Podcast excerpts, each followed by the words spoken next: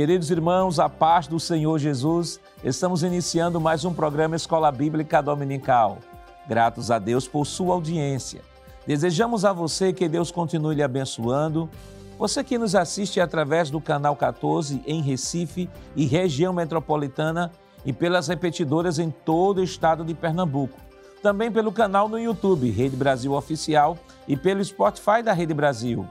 Aproveite este momento de início do programa e compartilhe nossa programação com seus amigos e familiares.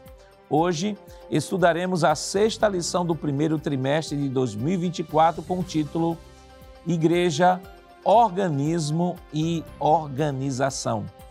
E para comentar a lição está conosco o evangelista Alessandro Barreto, Irmão Alessandro. A paz do Senhor, pastor Nath Jackson o evangelista irmão Jonathan Lucena, parte do irmão Lucena. A paz do Senhor, pastor Nado Jackson. E o auxiliar e professor irmão Jonas Santana, parte do irmão Jonas. A paz do Senhor, pastor Nado Jackson.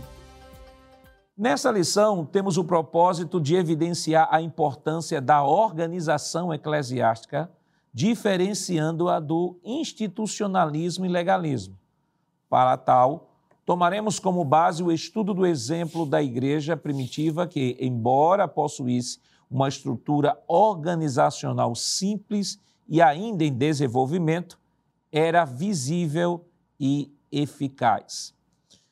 Evangelista Alessandro, o senhor poderia, por favor, é, ler o texto desta semana? Sim, pastor. O texto diz assim: Escolhei, pois, irmãos, dentre vós, sete varões de boa reputação, cheios do Espírito Santo e de sabedoria, aos quais constituamos sobre este importante negócio. Atos capítulo 6, versículo 3. Evangelista Lucena, é, qual a verdade prática desta semana? A verdade prática da semana diz o seguinte: a igreja é um organismo vivo, contudo, como toda estrutura viva, precisa ser organizada. Irmão Jonas, quais os objetivos da lição desta semana? Pois bem, pastor, essa lição tem três objetivos. O primeiro, aprofundar o entendimento acerca da Igreja enquanto corpo de Cristo como organismo ordenado, compreender, por meio do, exemplo da Igreja primitiva, a necessidade de organização para uma Igreja viva e saudável, aprender sobre as principais formas de governo da Igreja, segundo a tradição cristã e a escolha do modelo de nossa Igreja. A leitura bíblica em classe para a lição de hoje está em Atos dos Apóstolos, capítulo 6, versículos do 1 ao 7. Acompanhe conosco. Ora, naqueles dias, crescendo o número dos discípulos, houve uma murmuração dos gregos contra os hebreus, porque as suas viúvas eram desprezadas no ministério cotidiano. E os doze, convocando a multidão dos discípulos, disseram: não é razoável que nós deixemos a palavra de Deus e sirvamos as mesas. Escolhei, pois, irmãos, dentre vós, sete varões de boa reputação, cheios do Espírito Santo e de sabedoria, aos quais constituamos sobre este importante negócio. Mas nós perseveraremos na oração e no ministério da palavra. E este parecer contentou a toda a multidão. E elegeram Estevão, homem cheio de fé e do Espírito Santo, e Filipe, e Prócoro, e Nicanor, e Timão, e Pármenas, e Nicolau, prosélito de Antioquia, e os apresentaram ante os apóstolos, e estes, orando, lhes impuseram as mãos. E crescia a palavra de Deus, e em Jerusalém se multiplicava muito o número dos discípulos, e grande parte dos sacerdotes obedecia à fé. Queridos irmãos, estamos iniciando o seu programa Escola Bíblica Dominical, esta oportunidade estudando a lição de número 6, que tem como título Igreja, Organismo e Organização. Semana passada estivemos estudando a lição de número 5, que teve como título A Missão da Igreja de Cristo. E naquela oportunidade nós pudemos estudar sobre a pregação e a instrução como missão da Igreja de Cristo. Nós aprendemos também sobre adoração e edificação e concluímos comentando sobre comunhão e socialização. Esta semana estamos estudando uma lição de grande relevância, igreja, organismo e organização, até porque este tema é um tema bastante relevante. Há algumas pessoas ainda que têm algumas dúvidas é, de entenderem né, a igreja enquanto organização, enquanto organismo, isso é ponto pacífico, né, que a igreja é apresentada na metáfora do apóstolo Paulo em 1 Coríntios 12 como corpo espiritual ou corpo místico de Cristo. E algumas pessoas ainda não conseguem entender a igreja enquanto organização, porque a igreja no primeiro século era uma igreja perseguida, não tinha nada disso que tem hoje. Então, nós estaremos comentando sobre isso e veremos que a Bíblia mostra de fato que a igreja ela possuía uma organização simples, claro, não tão complexa como nós temos hoje, porque as realidades são diferentes. Uma coisa é a igreja viver no estado totalitário, a igreja perseguida que não tem direito nem de ter um templo, outra coisa é a igreja viver num ambiente, no Estado democrático de direito, onde todo cidadão brasileiro tem seus direitos diante da Constituição e tendo a liberdade constitucionalmente de exercer a sua a liberdade religiosa. Então, nós temos dois contextos diferentes, embora vamos comentar aqui em que a Bíblia mostre sim de que a igreja possuía uma organização simples, uma organização básica, mas aponta princípios de organização. Irmão Alessandro, evangelista Alessandro, igreja, organismo e organização. Primeira tela, nós temos aí uma visão bem geral né, da nossa lição de hoje, a igreja, organismo, organização. No primeiro tópico, vamos trabalhar sobre a estrutura da igreja cristã. No segundo tópico, igreja, um organismo vivo e organizado. E no terceiro tópico, governo da igreja nas diferentes tradições. Então, nós temos aí, evangelista Alessandro, uma síntese né, dos três tópicos de nossa lição. Já que estamos falando da igreja, organismo e organização, fazer uma, uma recapitulação né, do, do conceito de igreja. Eu queria que o senhor rapidamente pudesse trazer essa definição, porque é importante que entendamos a definição bíblica da igreja para que possamos falar desta igreja enquanto organismo e organização. Pois não, pastor. Então, o foco em tela diz que o vocábulo igreja é formado por duas palavras gregas, pelo prefixo ek, que significa a partir de, de dentro de ou para fora de e a segunda expressão, classes, que significa chamada, vocação, convite. Então, juntando o prefixo ek com a palavra classes, literalmente a expressão eclesia aparece 70, 73 vezes no Novo Testamento, significa chamados para fora. E aqui é bom salientarmos, pastor, de que essa expressão chamados para fora tem a ver com chamados para fora do mundo a igreja foi convocada, é um povo convocado para sair do mundo e ir para fora. Obviamente isso também pode ser aplicado a chamados para fora no sentido de levar a mensagem, mas o contexto da palavra em si, pelo menos é, primordialmente, a gente pode dizer isso, que é chamados para fora do mundo. Continuando aqui, pastor, o termo ainda é usado para designar um grupo local de cristãos, e aqui nós temos alguns textos que apresentam inclusive o que nós vamos tratar da igreja local, né? a igreja física, a igreja local. Mas essa expressão eclesia também é a mesma expressão apontando para a igreja universal, que o que seria a igreja universal é a união de todos os servos de Deus em todos os tempos, em todos os lugares, tanto vivos como mortos. A gente já falou sobre isso em uma lição passada. Então, o termo eclesia é muito amplo, como eu falei, aparece cerca de 73 vezes no Novo Testamento e tem essas duas é, aplicações. Eclesia no sentido de algo visível, local, e também eclesia no sentido de algo invisível, de algo universal, que aponta para a igreja como o corpo de Cristo, é, como Paulo escreve em sua primeira carta, no capítulo 12 aos Coríntios, versículo número 27, nos dizendo que nós que formamos essa igreja visível somos o corpo de Cristo, onde ele é a própria cabeça.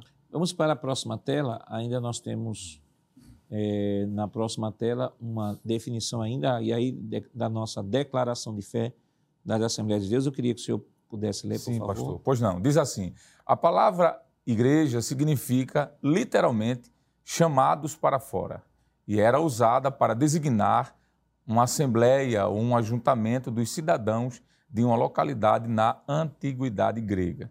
Interessante que essa expressão eclesia, como já falamos, pastor, vem do mundo grego.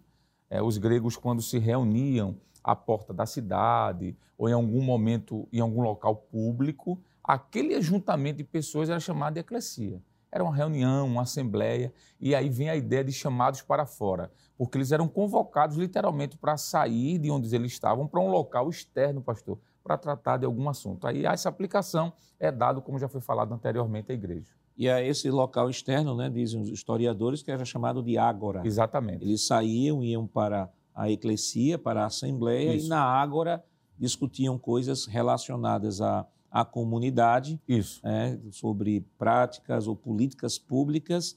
E aí Jesus dá o sentido, como já comentamos aqui em outros programas, Jesus dá o sentido transcendente a essa assembleia, mostrando de que esta assembleia que ele estava constituindo era uma assembleia que não era apenas algo que tivesse o seu aspecto local, mas ela tinha o seu, a sua natureza era divina quando diz assim: sobre esta pedra edificarei a minha igreja e as portas do inferno não prevalecerão contra ela. Então, irmão Luciano, é importante que é, nesse momento, né, na introdução desta lição, o professor relembre ao aluno a definição de igreja, porque a definição de igreja ela é importantíssima para o desenvolvimento de todo e qualquer assunto relacionado à, à igreja. Perfeito, pastor. E como a lição de hoje vai estar tratando mais uma vez sobre esses dois aspectos, e como já disse o evangelista Alessandro, já foi tratado de forma mais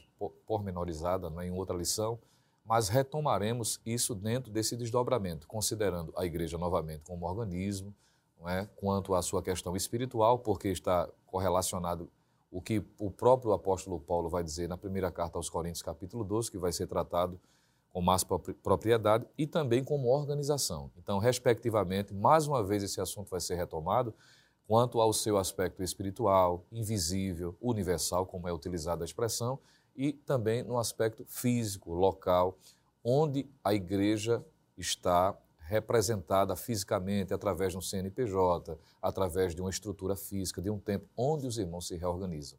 Então é importante que o professor, claro, a título de introdução, como disse o pastor Nando Jacques, faça menção, use esses, essa informação que foi repassada, essa imagem, não é reproduzir, ver uma forma de fazer com que os irmãos eh, tenham a, a facilidade de absorver significado, porque partindo disso ficará ainda mais fácil, já, pastor, como o senhor bem pontuou, de algumas dificuldades que algumas pessoas têm, por exemplo, quando usam essas duas expressões, né? organismo e principalmente organização. Uhum. Então, partindo dessa definição, desse conceito, ficará ainda mais fácil para que o aluno absorva o conteúdo da lição.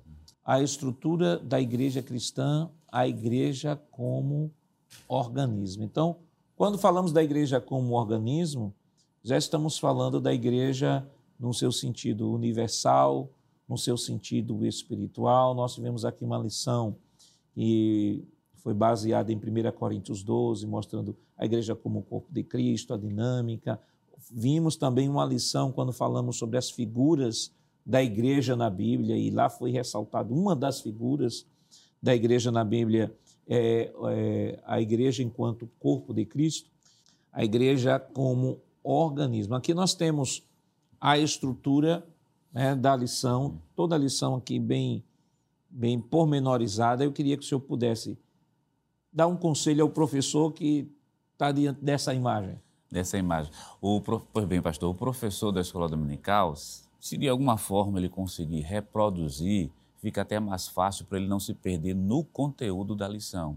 Porque como a, a lição fala de organismo e organização, eu não posso nem privilegiar de mais um, e simplesmente não posso descartar o outro. Por isso que o autor da lição colocou assim: organismo e, quer dizer, estão juntos, são dois aspectos, é como se fosse a face de uma mesma moeda.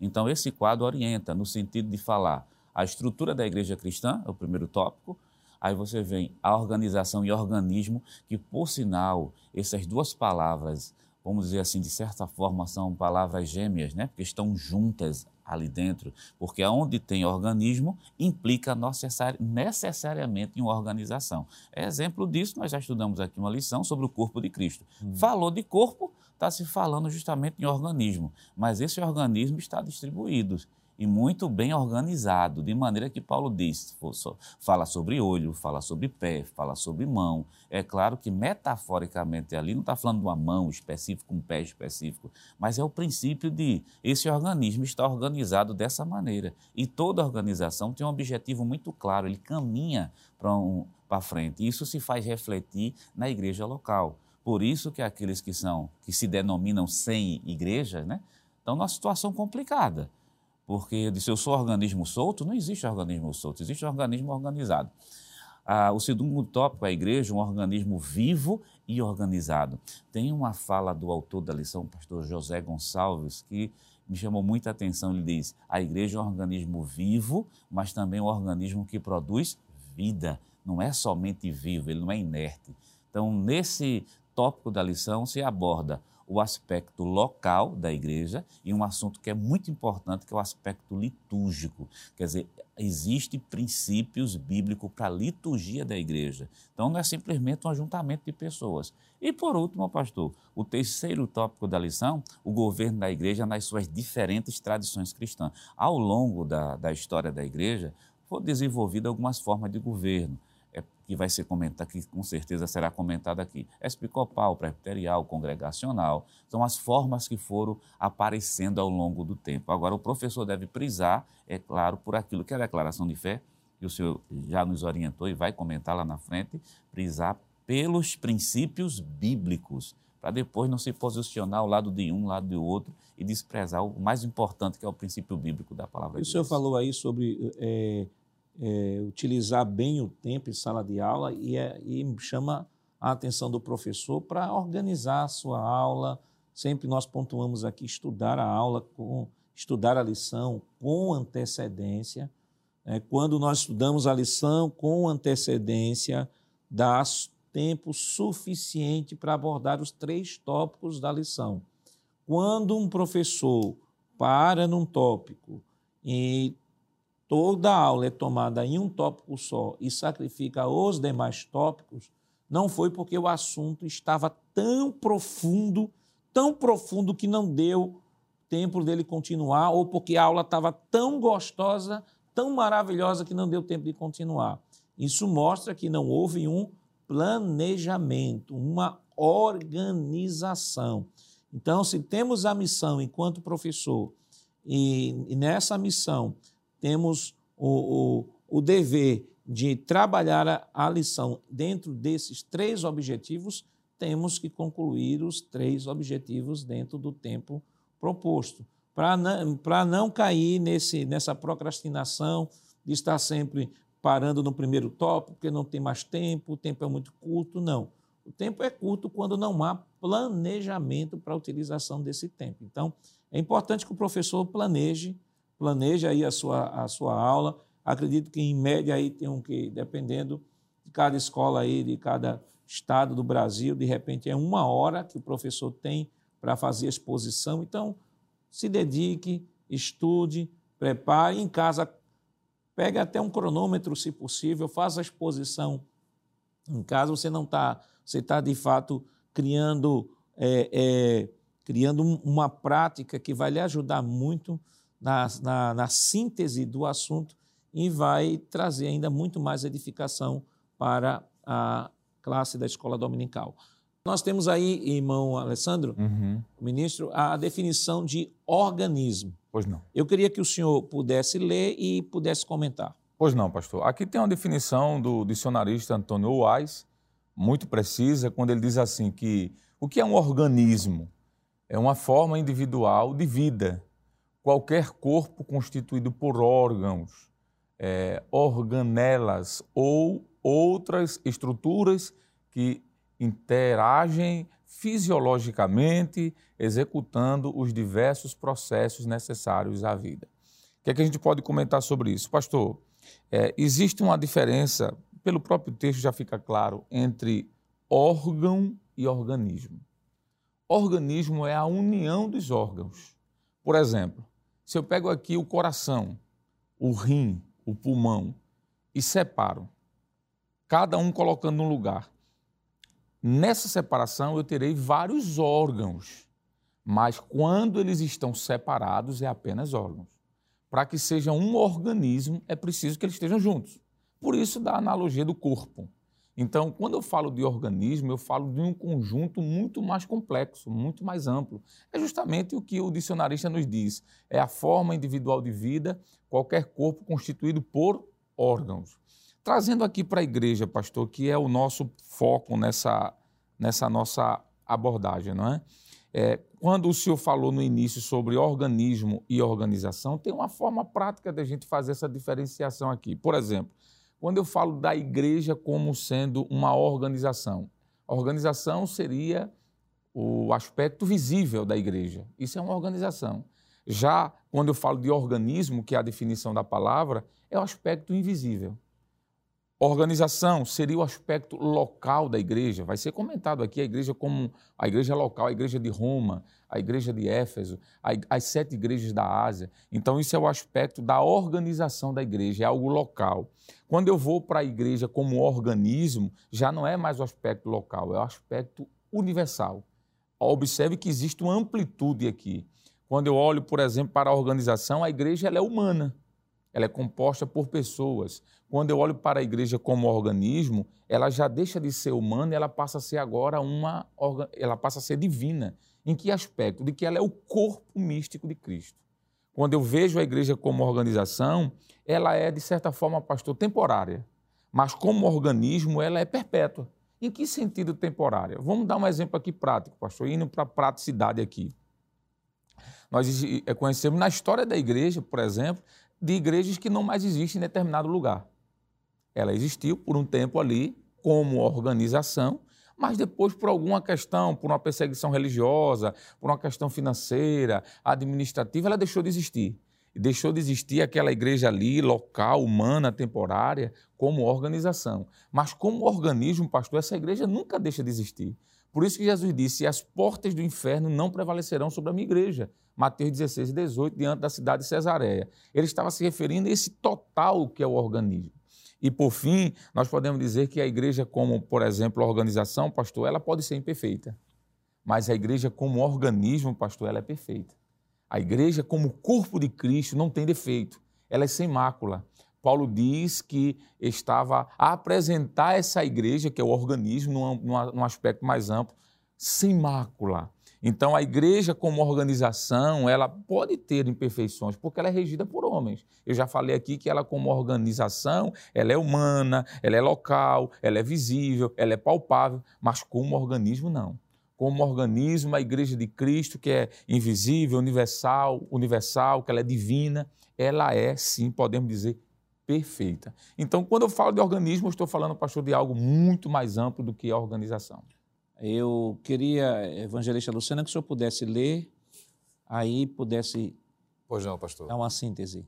É, a respeito da igreja como organismo, ainda se é destacado que, como organismo vivo, a igreja primitiva era conhecida, por exemplo, pela comunhão dos seus membros. Isso é a manifestação, claro, do aspecto espiritual da igreja como organismo, e que é vista de forma visível em razão dessa comunhão, dessa interação entre os seus próprios membros, conforme, por mais de uma vez a propósito, o livro de Atos ele faz menção. E também pelo exercício dos dons, ou seja, dos seus carismas, o que o apóstolo Paulo também trata na sua primeira carta aos Coríntios, tanto no capítulo 12 como também no capítulo 14.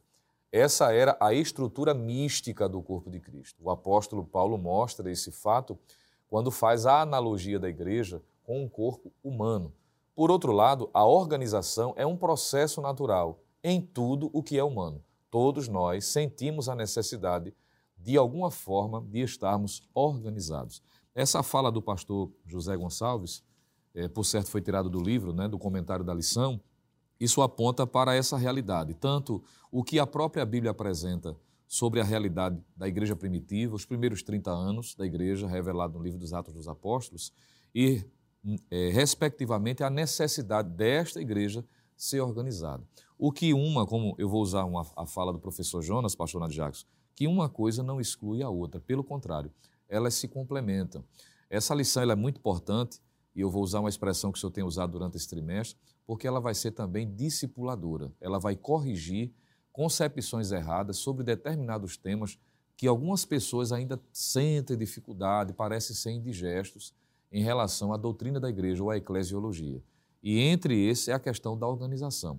Quando a gente analisa esse ponto de vista, entendendo de que o que ocorre no Novo Testamento em relação à organização desse organismo não é nada novo em relação a Deus e a forma como ele trata com aqueles que o servem, com o povo de Deus. Por exemplo, quando a gente vai analisar o Antigo Testamento, nós vamos perceber que Deus se utilizou quando escolhe a nação de Israel como sendo uma nação é, missionária para trazer as pessoas para o centro da vontade de Deus, foi preciso Deus estabelecer uma organização. Isso já está falando, a princípio, do que vai ser tratado com maior propriedade quanto ao organismo, o corpo de Cristo, que é a igreja. Então, esse organismo, ele para exercer, claro, quanto à sua função física, visível, precisa de organização. Quanto à sua natureza, quanto ao que o evangelista Alessandro falou, ao aspecto invisível, ela é perfeita, ela é sem ruga, ela é sem mácula, ela é indestrutível, pastor. Mas quanto à organização, isso fala do aspecto humano, o que uma coisa não exclui a outra. Deus é tão soberano que, em sua soberania, em sua bondade e sua misericórdia, estabeleceu esses princípios. E como vai ser tratado aqui, dentro dessa estrutura organizacional, existe uma flexibilidade, contanto que não prejudique o bem-estar, a natureza e o propósito desse organismo que é a Igreja do Senhor. Falamos sobre igreja organismo. E a igreja é organização, irmão Jonas, mas segure aí um pouquinho, nós estaremos comentando depois do nosso rápido intervalo. Voltamos já.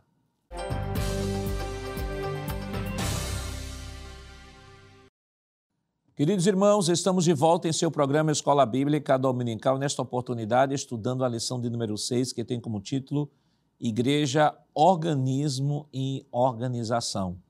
E no bloco anterior nós trouxemos uma visão geral de nossa lição, trabalhamos o conceito da igreja enquanto organismo e ficamos agora de comentar a igreja enquanto organização.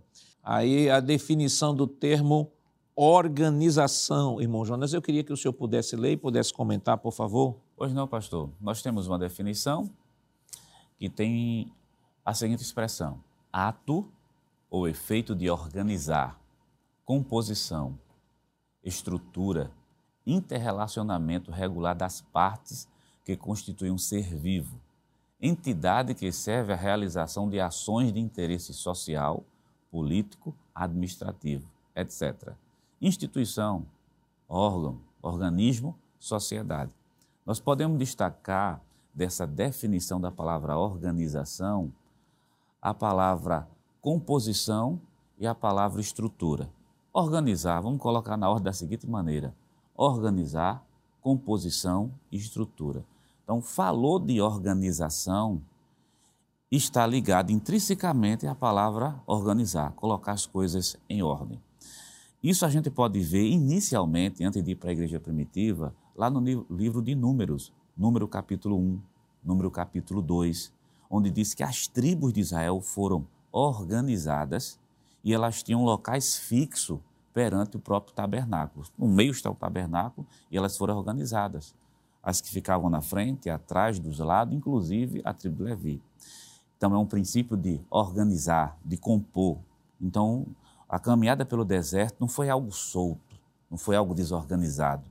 Quando se chega também no tabernáculo, melhor, no templo feito por Salomão, o templo que foi erguido, entre os levitas existia também composição e organização. Quer dizer, todo mundo não fazia todas as coisas. Quer dizer, eram órgãos, eram partes que faziam determinado. Então você tem uma estrutura.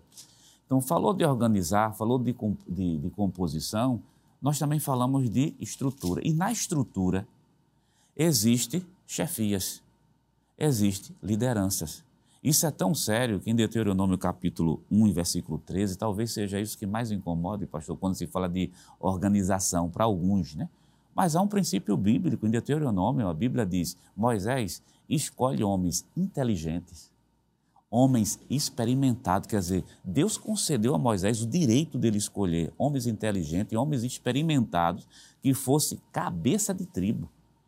Com os anciões, da mesma maneira, lá é, nós temos um, o versículo de número, capítulo 11, versículo 16, também diz que ele escolheu e Deus honrou.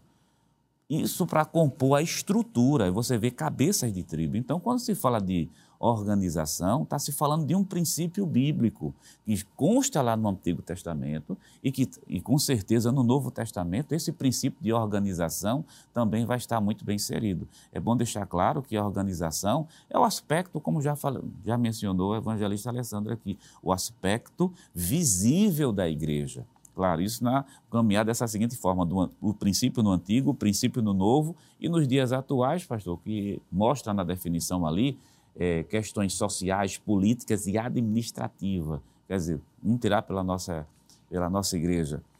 Existe um CNPJ, existe uma distribuição de sessões no meio dessa, dessa igreja. A gente tem departamentos. Por que isso? É o aspecto visível dessa igreja funcionar, que reflete aquilo que está no Antigo Testamento e também no Novo Testamento. Eu tenho uma definição aqui de Chiavenato, né, da teoria geral da administração, né, que é considerado é, a Bíblia do administrador. Chiavenato ele define a administração como uma, digo, organização. É, uma organização, ele diz que é um sistema de atividade conscientemente coordenadas, coordenadas de duas ou mais pessoas a fim de alcançar objetivos específicos. E quando o senhor falou é, de números e Deuteronômio, eu lembrei aqui, é um texto que é, é um texto magno quando nós falamos sobre princípios de administração nas escrituras. Vale destacar de que a administração enquanto ciência, ela é nova, não tem aí, não tem o que 200 anos não tem, mas princípios de administração já existiam e considerando também aquilo no meio do povo de Deus, povo de Deus, como o irmão Jonas disse no Antigo Testamento, não andava assim ao relento, na verdade, existiam princípios de organização e administração, e um texto magno que, aliás, é citado até pelo próprio Chiavenato, no seu livro Teoria Geral da Administração, que é o texto de Êxodo 18. Eu queria ler rapidamente aqui, é, nós não vamos, que o texto é, é longo e não vamos comentar, mas só para que os irmãos tenham ideia de que esse princípio de organização não é nada, não é nenhuma inovação. A gente nós veremos isso sim, e vamos comentar agora, que existia sim no Novo Testamento, porque se segue o mesmo princípio que se seguia no Antigo Testamento. Êxodo capítulo 18, versículo 13, nos diz o seguinte: estou lendo na nova Almeida atualizada. No dia seguinte, Moisés assentou-se para julgar o povo. E o povo estava em pé diante de Moisés desde a manhã até o pôr do sol. Quando o sogro de Moisés viu tudo o que ele fazia ao povo, perguntou: Que é isso que você está fazendo ao povo? Porque você fica sentado sozinho e todo o povo está em pé diante de você desde a manhã até o pôr do sol? Moisés respondeu ao seu sogro: É porque o povo vem a mim para consultar a Deus. Quando eles têm alguma questão, vem a mim, para que eu julgue entre um e outro e eu lhes dou a conhecer os estatutos de Deus e as suas leis. O sogro de Moisés, porém, lhe disse: Não é bom o que você está fazendo. Com certeza, todos ficarão cansados, tanto você como este povo que está com você. Isso é pesado demais para você. Você não pode fazer isso sozinho. Então, observe, vamos parar aqui. Observe, então nós temos ali Moisés, à frente do povo, julgando o povo. Deus chamou para Moisés para julgar o povo. Nós temos aqui, desde a manhã até um pôr do sol, nós temos uma jornada de trabalho aí incansável para Moisés. Segundo, terceiro, o povo estava em pé, esperando ser julgado. Imagina aí a fila do povo debaixo do sol, no deserto, esperando para ser julgado. Moisés estava julgando o povo. Aí eu fico lembrando da cena. Moisés, um era Moisés, logo nos primeiros atendimentos e o outro era Moisés já no final do dia. Imagine a insatisfação, muitas vezes, o sol, o causticante e tal. E aí Jetro chega, olha a situação e diz: Isso não vai dar certo. Veja que o, o diagnóstico que ele dá com relação à metodologia. O interessante aqui é que é, Jetro não está questionando a autoridade espiritual de Moisés, como fez Arão e Miriam. Não. O que Jetro está questionando aqui é a metodologia que Moisés está utilizando para julgar o povo. Aí o que é que ele diz? Versículo 18. Com certeza todos ficarão cansados, tanto você como este povo que está com você. Isso é pesado demais para você, você não pode fazer isso sozinho. Aí o que é que Jetro faz? Jetro diz o seguinte: escute o que eu vou te dizer. Em outras palavras, você quer um conselho? Deixa eu lhe dar um conselho. Deixa eu propor a você uma mudança de metodologia para você continuar fazendo o que Deus lhe chamou para você fazer, mas fazer de maneira eficaz, de maneira mais cirúrgica. Aí o que é que ele diz? Eu aconselharei e Deus esteja com você. Represente o povo diante de Deus e leve as suas causas. Veja que ele não está questionando a autoridade de Moisés. Está dizendo você vai continuar fazendo o que Deus lhe chamou para fazer.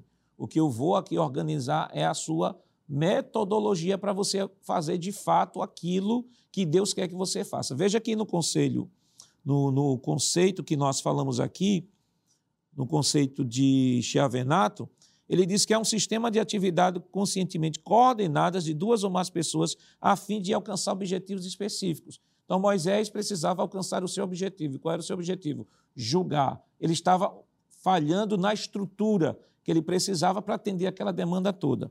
Então, veja o que é que ele diz no versículo 20. Ele diz o seguinte: Ensine-lhes os estatutos e as leis, e faça com que conheçam o caminho em que devem andar e a obra que devem fazer. Primeiro lugar, Moisés, ensine o povo.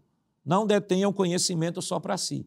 Ensine o povo, que quando o povo for ensinado, fica mais fácil de você tratar com o povo. Segundo, procure entre o povo homens capazes, tementes a Deus, homens de verdade que amam a verdade e odeiam a corrupção. Ou seja, separem homens, e aí o texto de Deuteronômio já falou, separem homens capazes. Ou seja, o que é que Jetro está tá falando para Moisés? Você tem que trabalhar em equipe. Monte uma equipe. Você sozinho não consegue fazer. Irmãos, até Jesus trabalhou em equipe. Jesus constituiu 12 discípulos para trabalhar com ele. Então, Jesus é, está dizendo, trabalhe em equipe. Depois ele diz, coloque é, coloque-os como chefes do povo, chefes de mil, chefes de cem, chefes de cinquenta e chefes de dez. É aquilo que o senhor falou, irmão Jonas. Não só separe uma equipe, vamos estabelecer princípios hierárquicos, vamos dar demandas demandas de atividades. Veja, isso é toda a estrutura organizacional. Veja, na época não existia faiol, não existia telho, e o princípio já estava aqui descrito no texto de, de, de Êxodo. Ele diz: Para que julguem este povo em todo o tempo. Toda causa grave trarão a ti, mas toda pequena eles mesmos julgarão, e assim será mais fácil para você, e eles o ajudarão a levar a carga.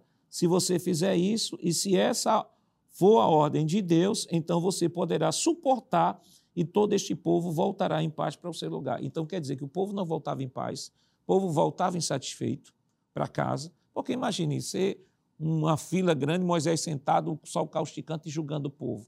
Entendeu? Então, nós temos aqui princípios. Ó, estabelecimento de equipe, demanda para equipe, é, estabelecimento de hierarquias, diminuir a carga. Veja qual era o objetivo de de Jetro. De Jetro era dizer assim, olha, diminua a carga. Eu quero diminuir a carga para você, para que você possa fazer de maneira mais efetiva.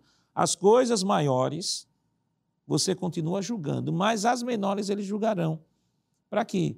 Para que só chegue para Moisés o que de fato é peso para Moisés. Então, irmão Alessandro, é, não há contradição alguma quando, quando dizemos e olhamos para o Novo Testamento de que esses princípios, o mesmo Deus, veja aí que eu acho bonito em Jetro, que Jetro diz, olha, eu estou dizendo isso a você, mas se Deus lhe orientar, faça isso. Ele não chegou impondo, ele disse, se Deus lhe orientar, faça isso. isso. E veja que o texto diz que Moisés colocou na risca aquilo, com toda certeza Deus, olha, sou eu, Moisés, que estou orientando o meu filho a te orientar. Então, então não há contradição de falar de princípios administrativos no Novo Testamento uma vez que o mesmo Deus que guiou o povo no deserto, que deu toda aquela sabedoria a Jetro, considerando que Jetro já era um sacerdote muito mais experiente que Moisés, não é contradição dizer que no Novo Testamento também estes mesmos princípios são reverberados na, na vida da igreja do primeiro século. Sem sombra de dúvida, pastor, é, não existe, é impossível haver um organismo sem organização. Não tem como dissociar, é, divorciar, quer dizer, é, organismo de organização. Esse exemplo de Jetro e Moisés que senhor deu é um exemplo muito prático que pode ser aplicado na lição, mas que poderíamos, ao longo da Bíblia, ver isso. Deus, desde o princípio, fez questão de mostrar organismo e organização. Quer um exemplo? No Éden. Nós temos ali o casal que formou a primeira família, mas nesse casal havia organização, hierarquia. O marido que estava ao lado da mulher, mas com a liderança sobre ela.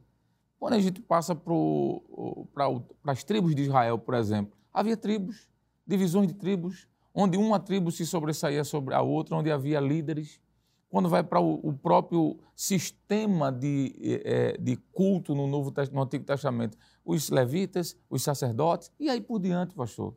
Quando a gente chega no Novo Testamento, acontece a mesma coisa. Há uma igreja que é um, um, um organismo, mas tem uma organização. Por quê? Tem um pastor, tem um evangelista, tem um presbítero, tem um diácono, tem aqueles que auxiliam. Isso é a organização dentro do organismo. O texto que a lição trabalha, pastor, que é o texto de 1 Coríntios capítulo 12, que utiliza aqui o símbolo do corpo, por exemplo. Já parou para pensar o que seria os órgãos dentro de um corpo desorganizado? Por exemplo, para que o sangue bombeie no corpo, existe uma cooperação mútua dos órgãos. Existe um coração que está ali bombando, né? Talvez seja essa é. palavra correta, bombando sangue. Mas para que esse sangue chegue nos órgãos, existem veias que conduzem esse sangue. Para que esse sangue chegue nos outros órgãos, eles têm que ter a sua recepção. E aí por diante. Imagine, só o fato de fazer isso, pastor inspirar, tem todo um processo organizacional. Tem que ter o órgão do nariz, tem que ter as duas narinas, a direita e a esquerda, que vai conduzir o, a, o ar para o pulmão direito e esquerdo. Então, imagine se o nariz dissesse: Eu vou jogar esse ar para qualquer lugar. Então, a, a, não tem como, pastor, falar de organismo sem organização. É impossível.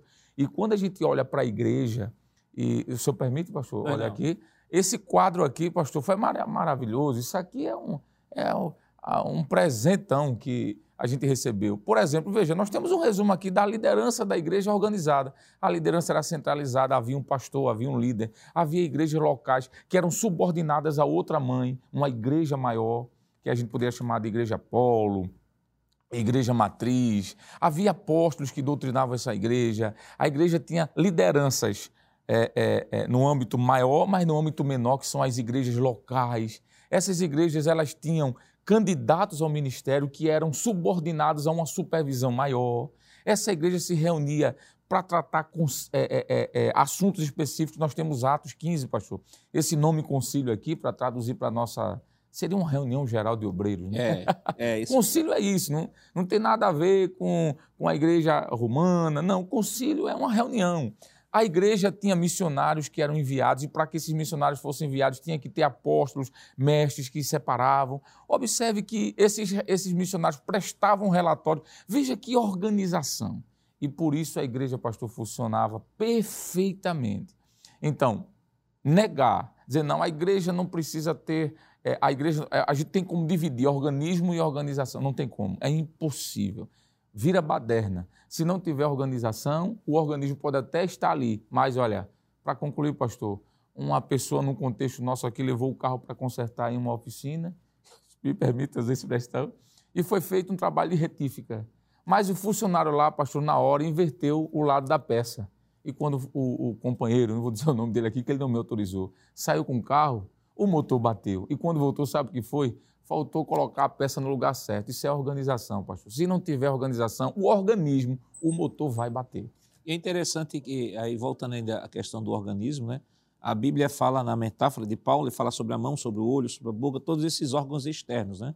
mas todos esses órgãos externos só fazem o que fazem Exato. porque existem órgãos internos Isso, que dão esse suporte. Por exemplo, o senhor falou do coração, né? isso. É, o coração é bombeando, Bombeando. bombeando o sangue, né? Bombeia, o, o, bombeia sangue para todo o corpo, você tem um rins que filtra Isso. o sangue, você tem um fígado, você tem órgãos que você não vê. Sabe que existe, sabem que estão lá. Em que eles são órgãos vitais Perfeito. e que se pararem, a mão não consegue fazer mais nada, o olho não consegue fazer mais nada, a Isso. boca não consegue fazer mais nada. Então, na igreja eh, evangelista do Sena, nós temos também essa dinâmica, né? a gente poderia avançar ainda mais nessa dinâmica né? daquelas pessoas que estão no corpo, que muitas vezes não estão assim, ah, não são vi- eh, visíveis, visíveis assim, destacadas naquilo que fazem, mas são tão vitais, Uhum. tão vitais para o trabalho, para o crescimento, desenvolvimento do corpo de Cristo, que não tem como negar, não tem como negar que todos, aí dentro da metáfora, por mais pequeno que seja um órgão, todos são importantes. Só que este corpo, no universo dos homens, eles, ele vai funcionar, mas ele tem que funcionar. Aí voltamos aqui ao texto de Êxodo 18. Tem que ter uma metodologia Uhum. para poder, no mundo dos homens, se fazer conhecer e alcançar o objetivo proposto. E qual é o objetivo proposto da igreja? Levar a Cristo, levar a Cristo ao mundo, fazer discípulo de todas as nações, ensinando-os a guardar. Jesus deu a ordem, mas Jesus não disse como é que a gente deveria fazer.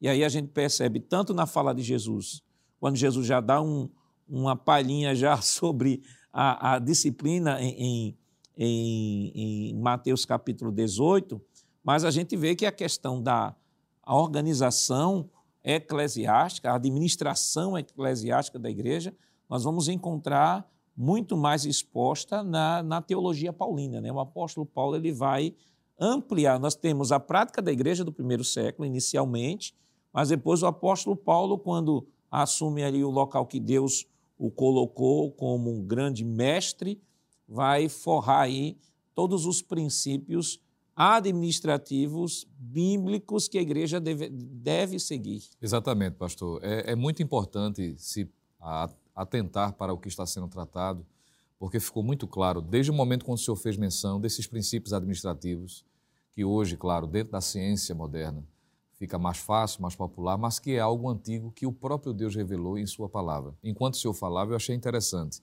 Por que é que Deus não deu essa direção diretamente a Moisés em termos do que Jetro falou? Isso nada mais é do que mostrando essa flexibilização que existe na administração.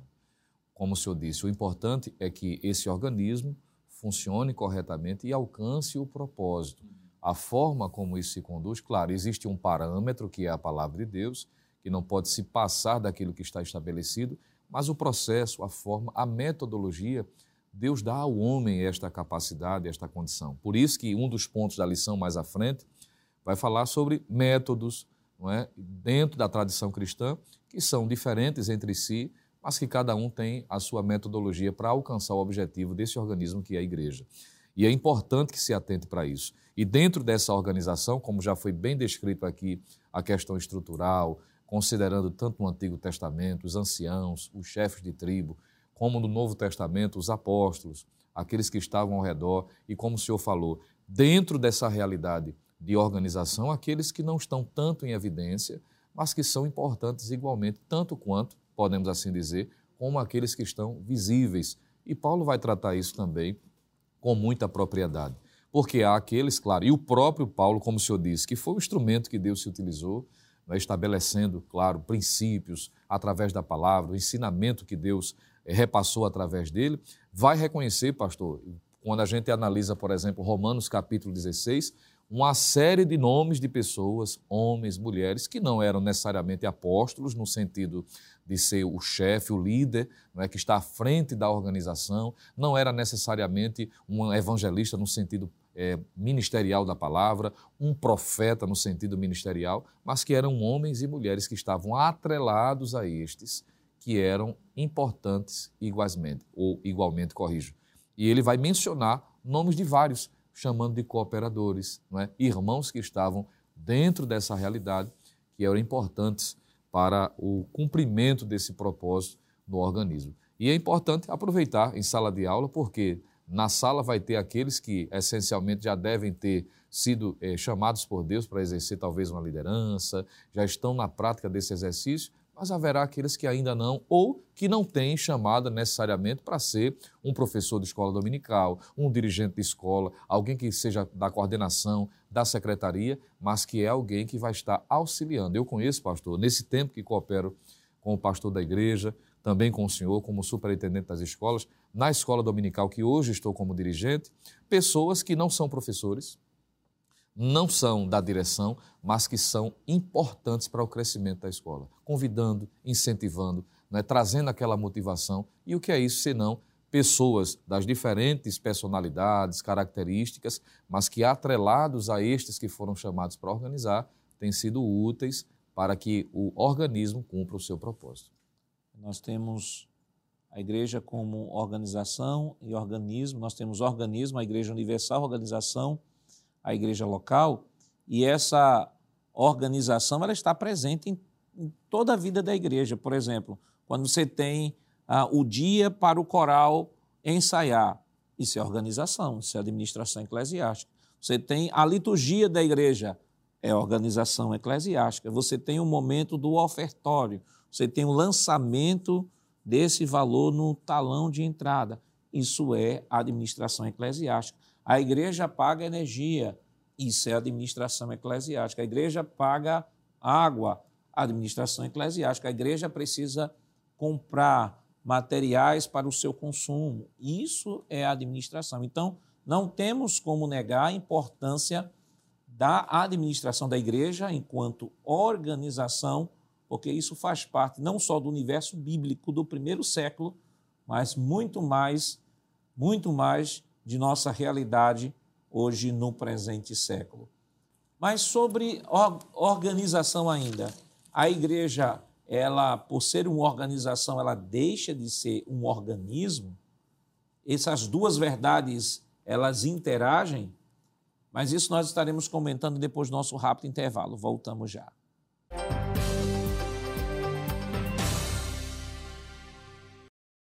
Queridos irmãos, estamos de volta em seu programa Escola Bíblica Dominical para o último bloco da lição desta semana. Estamos estudando a lição de número 6, que tem como título Igreja, Organismo e Organização.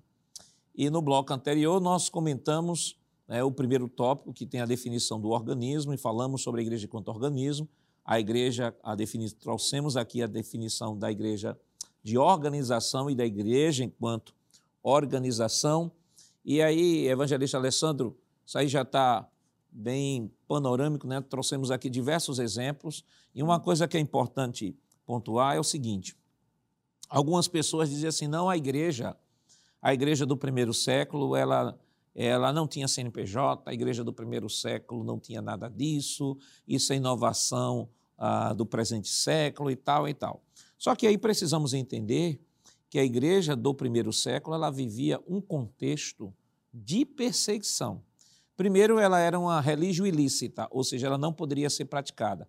Enquanto os cristãos eram vistos como parte integrante do judaísmo, não havia problema. Tanto que o cristianismo foi chamado inicialmente de seita dos nazarenos. Por quê? Porque Jesus era nazareno, é, era conhecido como Jesus o Nazareno, né? viveu a maior parte de sua vida em Nazaré, não que ele nasceu em Nazaré, era conhecido Jesus Nazareno, então seita dos nazarenos, mas quando entenderam que mais gentios estavam agregando a fé, estavam chegando à fé que judeus, então entenderam que não era nada de judaísmo, então a igreja começou a ser perseguida. Então, como a religião ilícita, é, ela não tinha como se autoafirmar nesse sentido. Segundo, nós estamos vivendo, nós, ah, o primeiro século está vivendo num período chamado período do, do, do é, um período do mercantilismo. Mercantilismo, nós temos aí ah, o senhor e o servo, não há ideia de, de, de Estado democrático de direito, embora que esse conceito já fosse ventilado lá na, na, na sociedade grega. Nós temos aí o, o direito romano, temos o direito romano em que em nenhum momento se compara ao, ao lastro do, da área do direito que nós temos hoje. Então, nossa realidade hoje, nós vivemos num país, no Estado democrático de direito.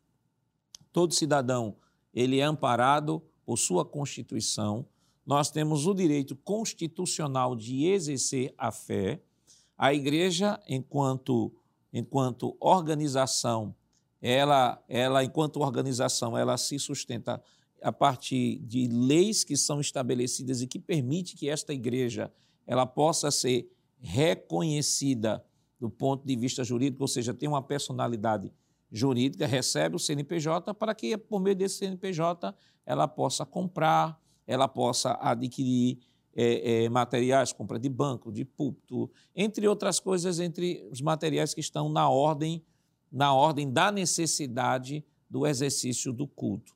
Então, falar, argumentar de que a igreja do primeiro século não era assim, que porque a igreja do, do século presente é uma igreja que está completamente desviada do princípio, é, no mínimo, ignorar todos os princípios administrativos que nós já mencionamos aqui, que norteava a igreja do primeiro século. Sim, pastor. E se o senhor me permite, é, eu entendo que o senhor suavizou bastante aí, para não ser tão incisivo nas suas palavras, mas se o senhor me permite, é é tão grosseiro esse pensamento de querer comparar a igreja do primeiro século, a, a querer trazer a igreja do século XXI para próxima da realidade social da igreja do primeiro século, pastor, porque se assim for fazer, vamos deixar de viajar de avião para fazer a obra, tem que ir a cavalo. Vamos deixar de usar o WhatsApp, vamos deixar de usar a televisão, vamos deixar de usar, por exemplo, o canal do YouTube, né? Porque a igreja não tinha isso. É óbvio, pastor, que a igreja, ela como organização, ela acompanha o progresso so é, é, social, tecnológico, do período em que ela está vivendo, não é? Dizer, não, na igreja do primeiro século não tinha CNPJ. Isso é, assim, estarrecedor esse pensamento, pastor, porque se... Se eu, se eu me permite, só uma Sim. correção, é, no período tinha dito que é mercantilismo, não, é o feudalismo. Isso, pastor. Mercantilismo é, é uma situação a posteriori. Perfeito. Sim, senhor. Mas voltando aqui, pastor, então querer equiparar o modelo da igreja primitiva com a igreja, a igreja de hoje, dizer que a igreja de hoje perdeu a essência da igreja, porque lá não, aqui tem o que lá não tem, é um absurdo, pastor, isso. Nós estamos equiparando o modelo organizacional eclesiástico. Pastores, evangelistas, presbíteros, diáconos, missionários, profetas, é o mesmo modelo. É equiparar no sentido, pastor, por exemplo, da organização como organismo e organização no momento do culto, onde havia uma liturgia, onde havia uma organização. Agora, dizer que porque a igreja, me permite colocar entre aspas essa expressão, ela institucionalizou-se, isso perdeu o foco de igreja, não é bem assim. Aí existe uma instituição, como o senhor falou, um CNPJ, é preciso ter um CPF, não é? é, um, um, um, CEP, desculpe, CPF é pessoa física, é pessoa jurídica, um CEP, né? É preciso ter um número, é preciso ter um endereço, pastor, é preciso ter uma placa, não é? Porque hoje existem tantas é, nomenclaturas de denominações. A Assembleia de Deus, que é a nossa casa amada, né? Mas não tem só a Assembleia de Deus, tem outras denominações sérias no Brasil. Isso aí, pastor, é necessário para a nossa estrutura social funcionar. Por exemplo, na igreja primitiva não tinha departamento jurídico. Então, quem é contrário a essa formalização da igreja como organização, dizer não precisa. Então, desmancha o departamento jurídico, o departamento contábil da igreja, a informática, o TI, né? É. Então, vamos acabar com isso. É claro que isso não e aí, se a gente for nessa linha de argumento, pode dizer assim: nem use rede social. Exato, pastor. Não use rede social para pregar o evangelho, porque Perfeito. na época da igreja do primeiro século. Não, não havia não compre nem celular, Exato. porque na igreja do primeiro século os crentes não tinham celular.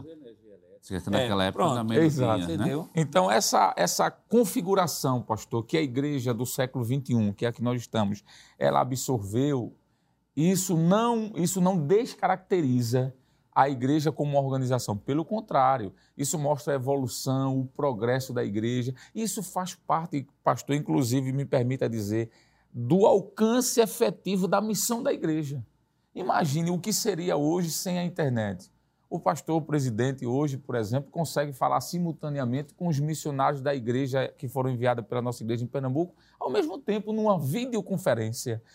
Mas nem por conta disso a igreja deixou de ser igreja. Pelo contrário, isso faz parte da organização da igreja. Isso não é a realidade do primeiro século, porque não havia, é claro, tecnologicamente falando, esse aspecto naquele período, pastor. Vamos para o segundo tópico de nossa lição.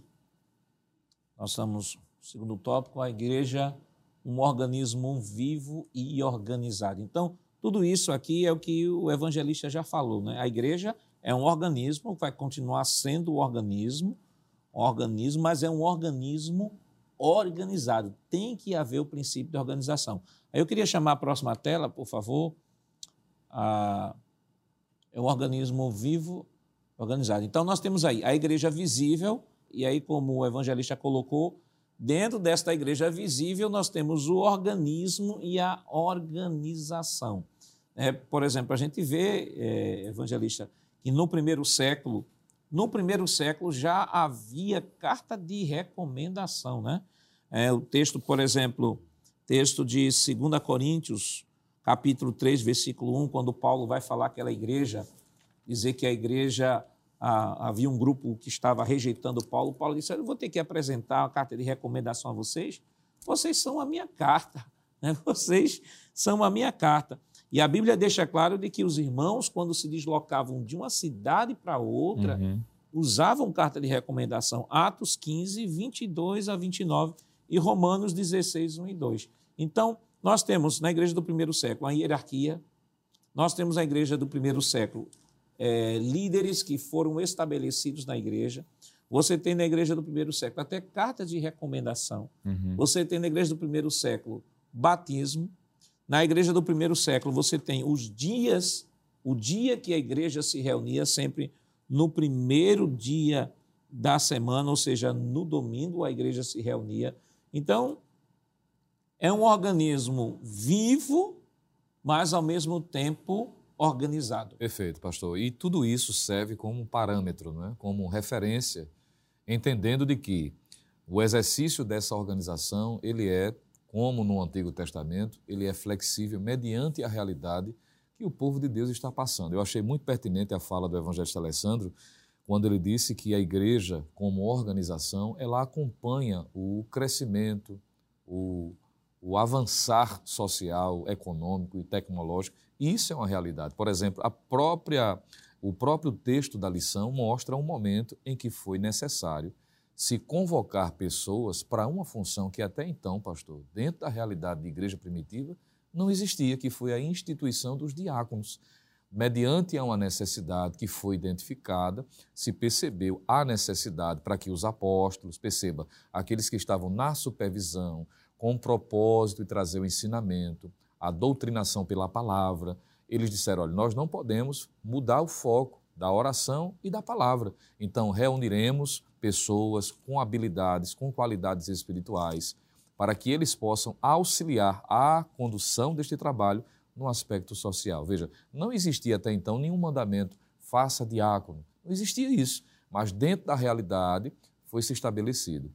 O próprio livro, a Epístola de Paulo a Tito, é orientado em que Tito deveria, por onde passar, estabelecer líderes para que o trabalho desse continuidade para o bom andamento. Isso mostra de princípios que devem ser observados. A questão da liturgia, é? a instituição dos diáconos, a questão da liturgia, como foi aqui mencionado, em que há os elementos que fazem parte da liturgia, mas a ordem, qual será? É? Veja que isso aí é flexível. Na nossa igreja, comumente começamos com oração, tem os hinos congregacionais, que culturalmente são três, mas pode ser dois, pode ser quatro, dependendo da realidade. Ora, são coisas que são flexíveis, mas que existe uma liturgia padrão. O que não pode é deixar de ter esses elementos, de ter a oração, de ter o louvor, a palavra, a manifestações dos dons espirituais, e cada organização vai estabelecendo para que não haja o que já foi dito aqui, bagunça, desorganização, o que naturalmente vai na contramão do próprio princípio da pessoa de Deus. Veja, Todas as vezes que a nação de Israel, por exemplo, no Antigo Testamento, sem referência de uma liderança, e decidiu fazer cada um o que parecia bom aos seus próprios olhos, virou bagunça, virou baderna.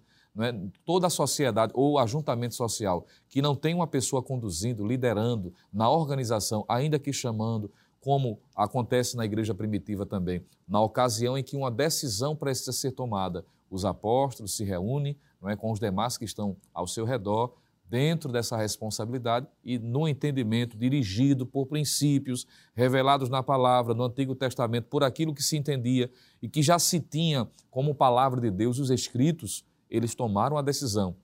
Isso está em Atos capítulo 15, versículo 6, também dos versículos 25 ao versículo de número 32. E os próprios costumes, pastor, e é interessante isso também, e o autor, acertadamente, ele faz menção a isso. Isso está em 1 Coríntios capítulo 11, versículo de número 16, onde, para o bom andamento, para a identificação daquele grupo, daquela organização, quanto à estrutura do templo, por exemplo, onde as pessoas se reúnem, o brasão, a placa, o nome, não é? para que se saiba a que grupo aquela pessoa pertence, também se estabelece costumes que devem ser observados, como a própria palavra de Deus assim nos revela. Então, como disse o professor Jonas, reitero usando a expressão, que ele se utilizou, uma coisa não exclui a outra.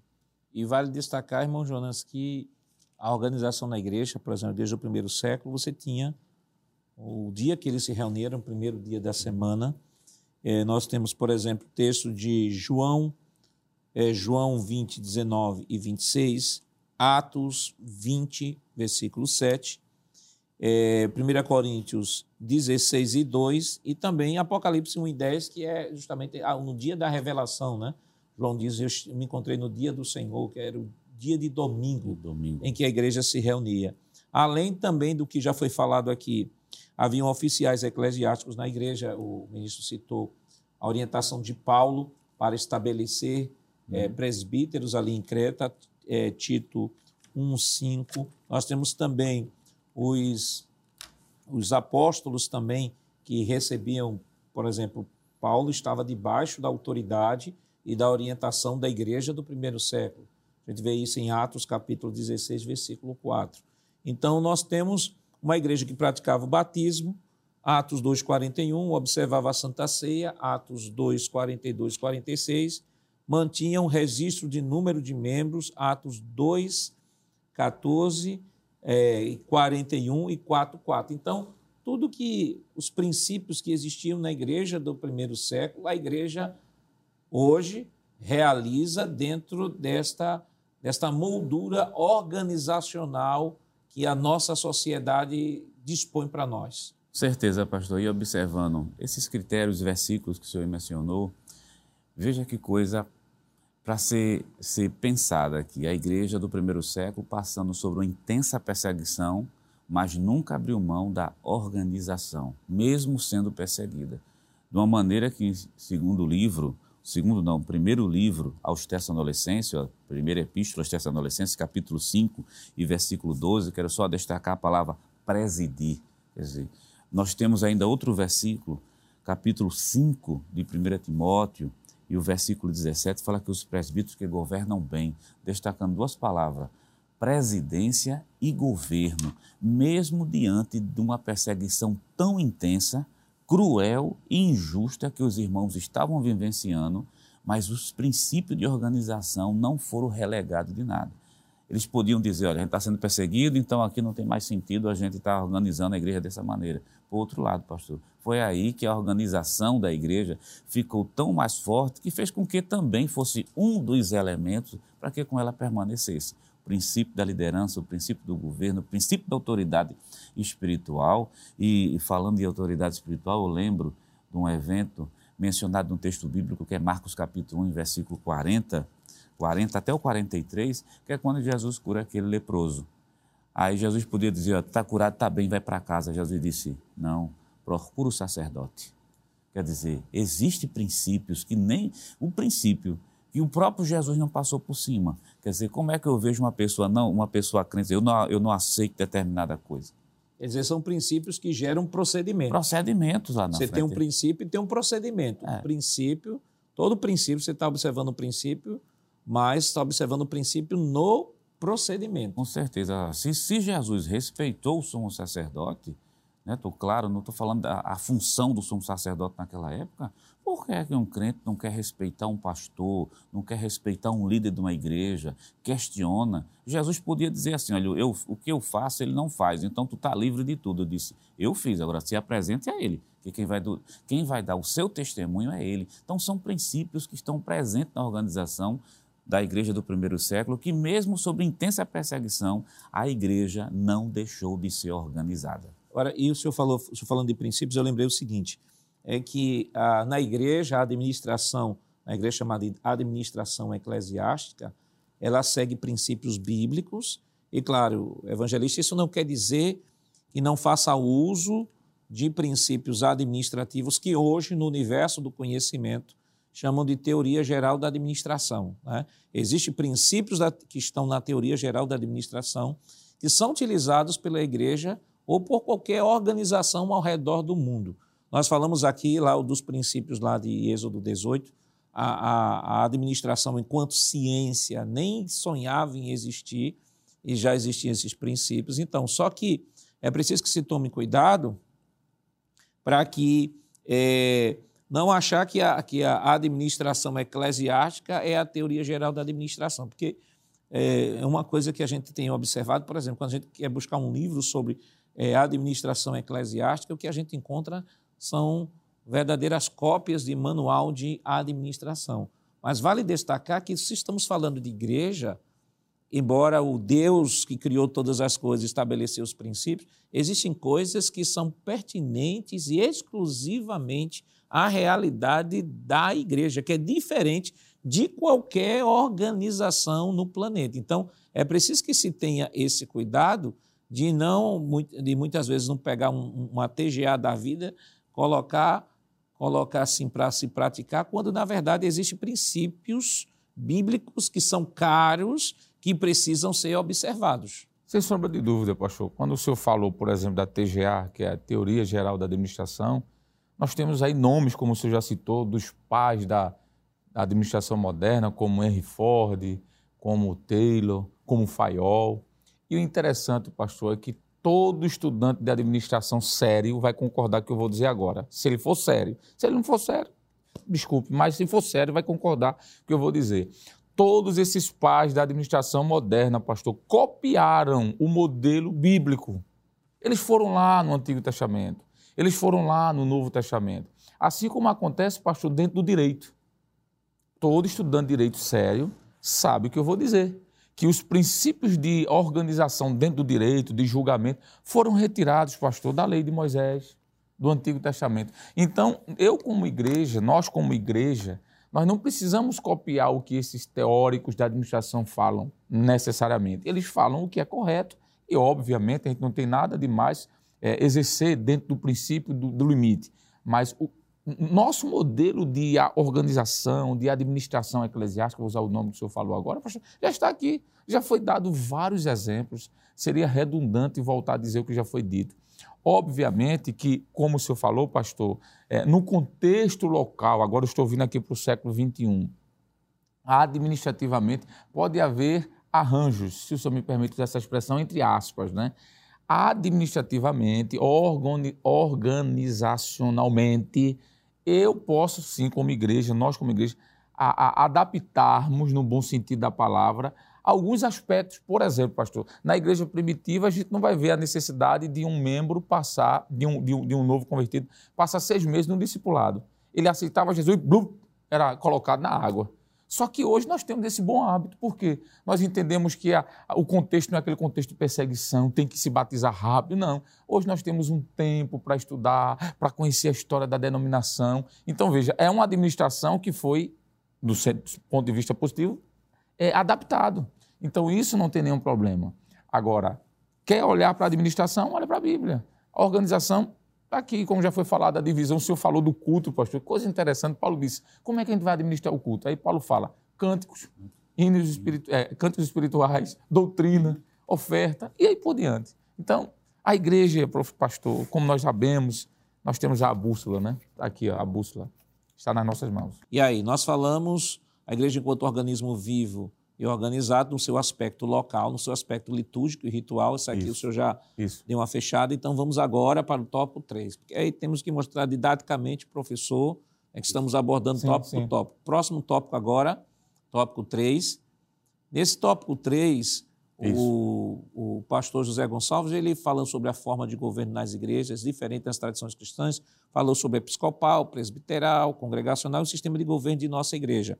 Então, é importante, professor, é claro que a informação está na revista da escola só para conhecimento dos irmãos, mas não é interessante né, fazer desse tópico um tópico que seja o cerne da lição, né, porque, como já foi dito aqui, né, a, a igreja, enquanto organização, ela vai se moldando a esses princípios organizacionais e diversos modelos foram utilizados ainda estão sendo utilizados hoje.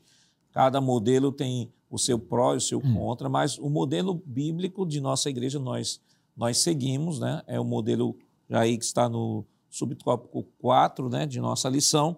E eu, eu recomendaria a você, professor, é, a levar a sua declaração de fé, página de número 135, que tem um capítulo lá sobre a forma de governo. E eu queria dar uma lida aqui, é, vou ler literalmente o que está aqui na nossa declaração de fé, que você pode fazer de igual forma lá em sua sala de escola dominical. Veja, o texto diz o seguinte: Cremos, professamos e ensinamos que existe hierarquia no céu e na terra e também na igreja, pois todos nós estamos sob autoridade. Todos nós prestamos contas a alguém, à autoridade.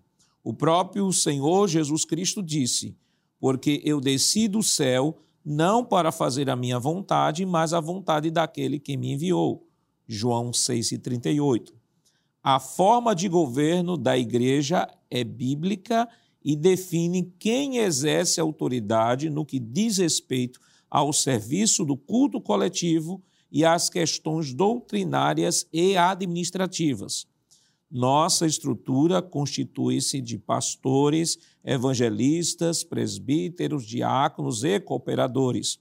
Estes últimos identificados também como auxiliares ou trabalhadores de acordo com a região.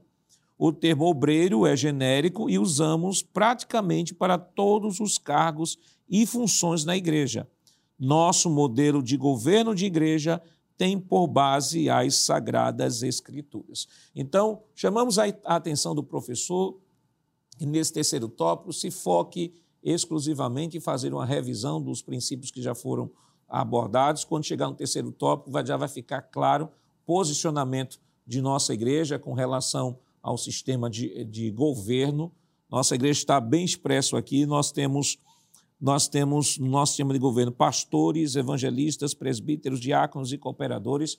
É claro que nós teremos a lição da próxima semana, vamos trabalhar de maneira específica esta forma de governo, mas é importante, professor, que você foque o seu a sua abordagem em cima dos princípios bíblicos. Citamos muitos textos aqui que são suficientes que se o irmão ou a irmã pegarem um texto para analisar e começar a falar em sala de aula, já vai o tempo inteiro. Então, não é oportunidade de se discutir em sala de aula falando sobre estatuto, falando sobre ah, essas questões relacionadas ao universo jurídico e tal, não, porque a abordagem da lição é mostrar, a partir de bases bíblicas, a partir do princípio bíblico, de que a igreja é organismo, mas a igreja também é organização.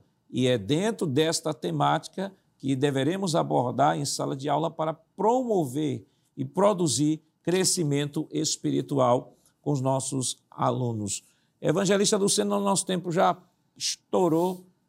Rápidas palavras aí, o que é que o senhor pode aconselhar o professor quando estiver abordando essa lição em sala de aula? Pois não, pastor. É usar o método não é, que o senhor tem sempre nos orientado, de que, na medida que se façam afirmações, principalmente utilizando essa parte principal da organização, mostrar esse princípio à luz do Antigo Novo Testamento e utilizando as referências, lendo os textos e destacando estes princípios para melhor compreensão e explicar o porquê do que acontece hoje na nossa igreja, por exemplo, que é o reflexo daquilo que aprendemos à luz da palavra. Bom, Jonas. Pastor, eu quero fazer coro aqui junto com o evangelista e reafirmar. Pegue o princípio bíblico que está na lição, para não se deter em nenhum momento a questões de caráter histórico, que não venha chegar a lugar nenhum. A lição tem objetivos, e um dos objetivos gerais da lição é justamente mostrar quais são os princípios bíblicos que norteiam justamente a boa administração. A lição tem diversos versículos e fora os versículos foram mencionados aqui, pastor. Vale destacar que a lição ela é discipuladora, né? Tem, estamos ensinando o que nós acreditamos. Evangelista? Pois não, pastor. Eu quero terminar lendo 1 Coríntios, capítulo 12, versículo 25. Aqui está o segredo de um organismo viver bem. Diz assim: Para que não haja divisão no corpo, mas antes tenham os membros igual cuidado um para com o outro. A igreja, como organismo, ela se auto-auxilia, se autoajuda e assim o corpo vive bem. União e crescimento. Que Deus continue lhe abençoando em nome de Jesus. Chegamos ao final deste programa. Hoje estudamos a sexta lição de 2024 com o tema Igreja, Organismo e Organização. Na próxima semana estudaremos a lição com o tema o ministério da igreja. O programa Escola Bíblica Dominical vai ao ar na TV toda sexta-feira às 21h30 e no sábado às 16 horas.